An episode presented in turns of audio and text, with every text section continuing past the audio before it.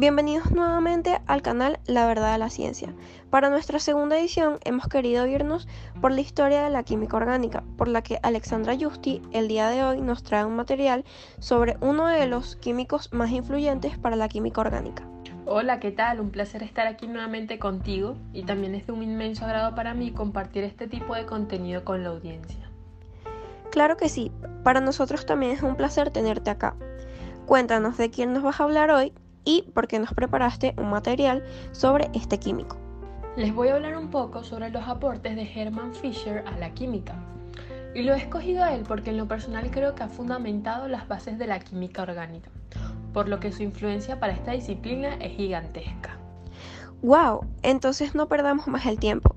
Háblanos de este químico alemán, que por lo que sé es responsable del desarrollo de numerosos métodos de sintetización fundamentales para esta rama de la ciencia.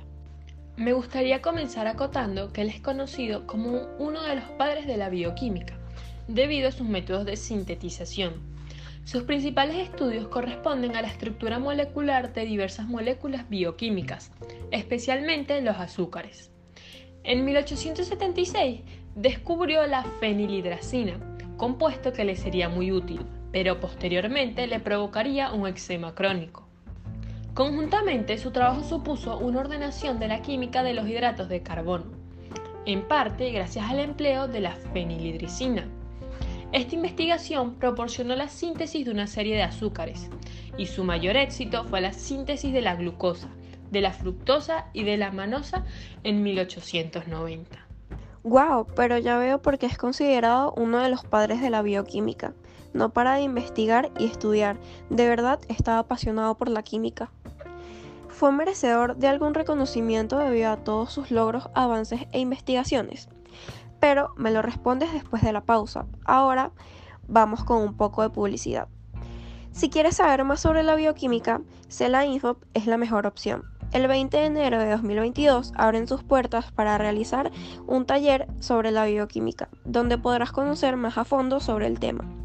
Los puedes contactar a través de su página web www.celainfo.com y su Instagram arroba tu mundo Antes de la pausa me preguntaba si recibió algún reconocimiento y claramente fue así. Recibió un premio Nobel de Química en el año 1902 por sus investigaciones en moléculas de interés biológico, las purinas y los azúcares. Y en el año 1913 recibió una medalla Elliot Cresson.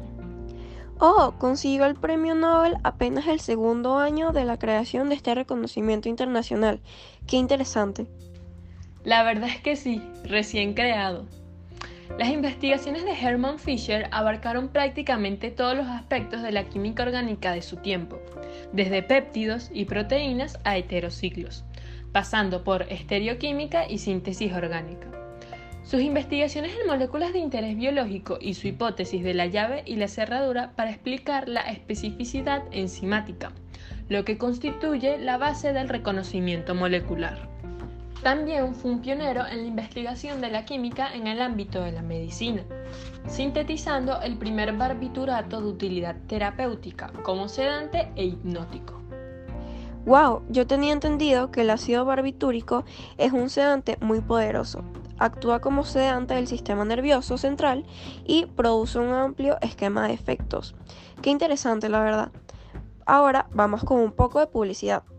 Si necesitas reforzar tus conocimientos sobre la química orgánica, el Laboratorio de Física Química Orgánica General, UTM, te ofrece el mejor programa tutorial virtual, donde podrás aprender sobre el tema.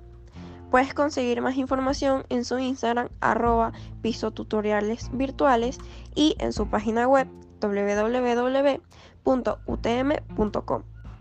Ya para finalizar, me gustaría decir que durante la Primera Guerra Mundial fue el responsable de organizar la producción química alemana.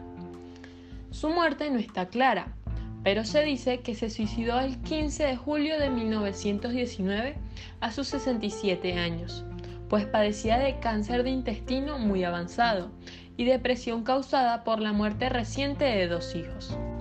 Qué trágico, estas mezclas de enfermedades fueron muy fuertes para él. Bueno chicos, esto fue todo por hoy.